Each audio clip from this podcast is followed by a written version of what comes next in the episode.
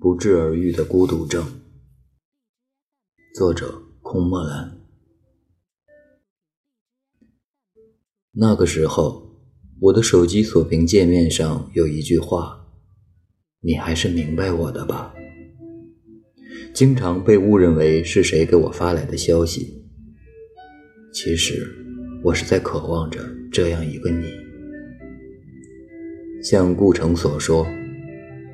我没见过她，也不可能，但知道她很美，或是村上春树笔下的百分百女孩。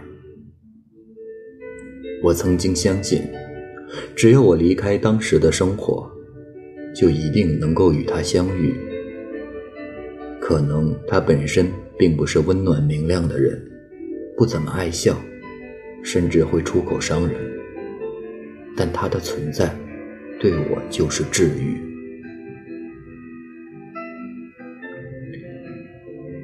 但是当我翻开高中的英语课本，看到当时的自己在空白处写：“五年以后，你过得怎样？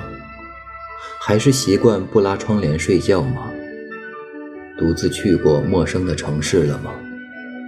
稍微多了些社会经验吧。”遇到那个人了吗？我在犹豫要怎么回答最后一个问题。遇错了，没在对的时间遇上，或者他根本就不是那个人。是的，尽管十年前的他有着偏执傲气的年少模样。还相信现在我相信的一切，因为打篮球，脖颈上刚刚留下新鲜的伤疤。在图书馆看书，渴了就去喝自来水管的水，完全是会吸引我的姿态。可没什么能够改变，我遇到的是十年后的他，拥有在他那个年龄该拥有的一切。不坏的品质，漂亮的履历，仍然不快乐。我不是不能接受他眼角的纹路，他高高在上的语气，包括我们迟早要分别的事实。我只是很难过，不能用他能理解的更为成熟的方式，让他明白，他对我来说。是如此的与众不同，它存在着，就代表着我年少时的等待不是虚空，就意味着无论身处何时何地，想到他，会让我觉得温暖慰藉。世界上还有这样一个人呢，他听得懂我所有的语言，能化解我所有的焦虑和不安。他是我逃出疲惫生活的出口，是我一无所有时最后的救赎。就算不在一起，至少也存在一种可能性，让我相信和他共度余生的人生，是会比现在更好的、更接近理想的人生。就算不见面，也不会觉得彼此遥远。他是我所有憧憬的东西的总和，得不到也没关系。他应该承担起这样的意义，扮演好我需要的角色。但他并不理解我的追求，只是一遍遍问我：“你想要什么？”而我不能向他说明，为什么我要写长长的信给他。为什么我想在某一个特定的时刻见到他？为什么我那么害怕他的不耐烦和对不起？你应该是明白我的呀。很遗憾，他对我的心路历程无动于衷，也不相信我对他的一知半解能撑起多么深刻的感情。我只好承认。他不是我要等的那个人，寄托于他的全部梦想宣告破灭。我烧掉写给他的信，在记忆里给他画一个叉。但我还是会难过。拥有过的被区被区别对待的幸福感，只不过是自以为是的错觉。在他离开的时候，没有对我说再见。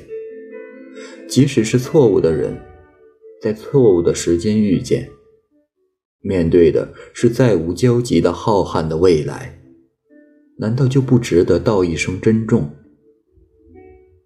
我可是一直一直都在等你的。这等待跨越了我最后一个暑假。我不顾盛夏的高温，搭上去那座小岛的飞机。耳朵里治愈系的女声温暖纯粹。她唱：“想要安稳的生活，和你一起的话，一定可以实现的吧。”可是还是无法实现，所以我才会哭泣，泪水不断冲刷我的双眼，而阳光又照得我无处遁形。我踩着自行车，用耳机压着随时会被风吹走的帽子。跨海大桥那么长，桥上会有孩子们的画作。我骑得不快。还是很难记住看过的每幅画，很难不突然的想起谁。我的手背被晒起水泡，总是有小汽车超过我，他们的速度让我沮丧。其实我也不知道为什么要来，就像我听歌听不懂耳机里在唱什么，想他时也说不出。我在想什么？我躺在沙滩上，看看这夜空，期待的流星并未如愿以偿的落下。我收起徒劳无功的等待，往回走。路上没有人，夜风经过我也不停留。我看着自己心长的影子，忽然想起多年前的夏夜。下晚自习后，我也是这样独自走一条路回家。那时的我，胳膊底下夹着练习册，脚下踢着石头，总幻想路的尽头有谁等在那里。它是我年少黯淡岁月的总结，是我以为奔跑就能追到的星光。电影《追逐繁星的孩子》中，少女为了与那个人相见，开始了冒险之旅。但这其实是一场为了说再见的旅行。当熊木杏里柔软干净的声音再次通过耳机传来，我仿佛能看见那个十几岁的自己，孤独、倔强，还有许多不切实际的梦幻。还有一个隐秘的愿望，他想要离开家乡，想要仰望着一个背影成长。一切都是因为他太寂寞了。而穿过懵懂无知的岁月，业已成年的我，急不可待地把年少时的梦想加诸一个并不需要的男人。也是因为。我在他身上看到了十年后的我，拥有了最正确的人生，看上去完满，不再缺少什么，却还是在寻找着能让自己摆脱寂寞的东西。我不想变成那样，我想积攒一些与另一个人靠近过的证据，好治愈在城市森林中奔走逐渐麻木的心。从这个意义上来说，我出师未捷、无疾而终的感情，也不是一无是处。不会过很久，就在这个中冬，熊木杏里就要来中国开演唱会了。那时，我会听着熊木杏里的歌声，深情而又节制的回忆。嗯，是的，我喜欢过那样一个人。他喜欢啤酒、花生和牛奶。他去过很多地方，路过我的时候没有说再见。于是，我们真的就没有再见。这样也挺好的，至少我还记得他穿衬衣的样子，他浅浅的拥抱。他说：“和你说话很开心，无关真假和真心。”他是笑着说的，就够了。只要这样的证据足够多，我的孤独症就能够不治而愈。